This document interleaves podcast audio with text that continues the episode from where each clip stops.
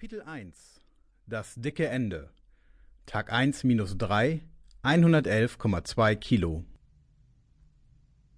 Mein Name ist Stefan Bartels. Ich bin 1967 geboren. Ich bin Journalist. Ich bin dick. Ob das wichtig ist? Oh ja, mein Erscheinungsbild gehört zu meiner Biografie wie mein Name, mein Beruf, mein Alter. Es prägt mich.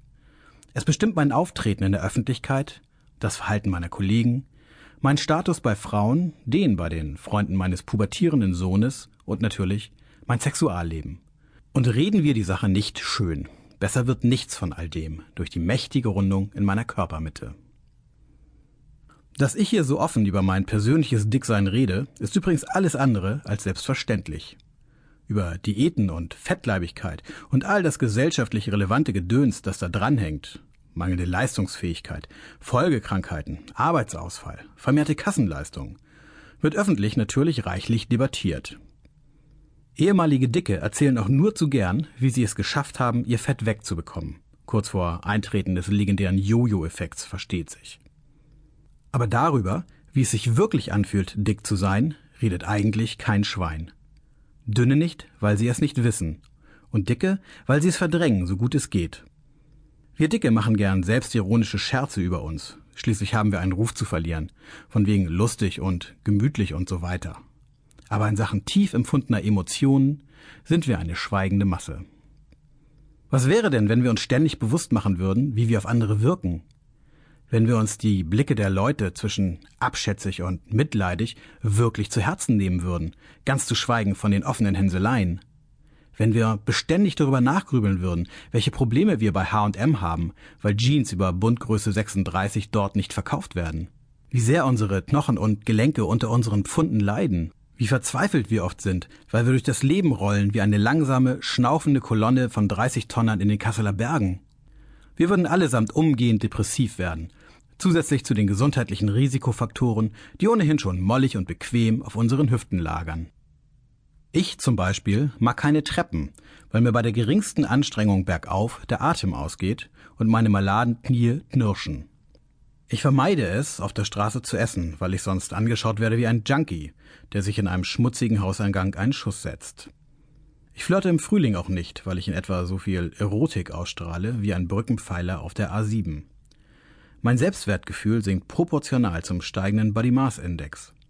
Und deshalb versuche ich mich unsinnigerweise so klein wie möglich zu machen, wenn ich auf den Straßen unterwegs bin. Ich ziehe die Schultern hoch und beuge mich leicht nach vorne, wie Quasimodo, nur mit intaktem Gesicht und ohne Gehfehler. Ich mache es gar nicht einmal bewusst. Die Scham hat sich so tief eingegraben, dass mein Körper reflexartig auf sie reagiert. Übergewicht macht würdelos. Mein Bauch wird dadurch übrigens kein Stück kleiner.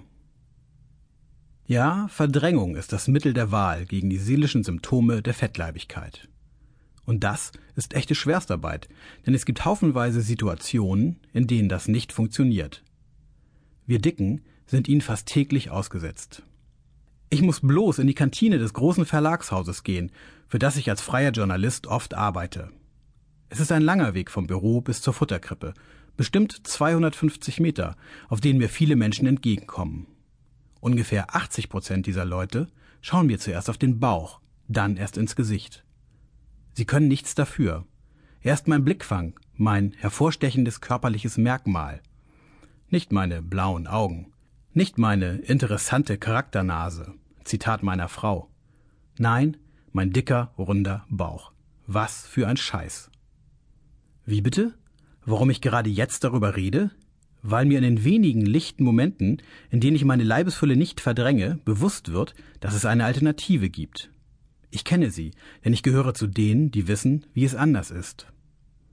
Manchmal erinnere ich mich daran, und das ist ein bisschen schmerzhaft. Ich kenne mich dünner und hübscher. Mit gerade mal einem Kinn, bloß einer Andeutung eines Bauches, sehe ich eigentlich gar nicht mal so schlecht aus. Finde ich.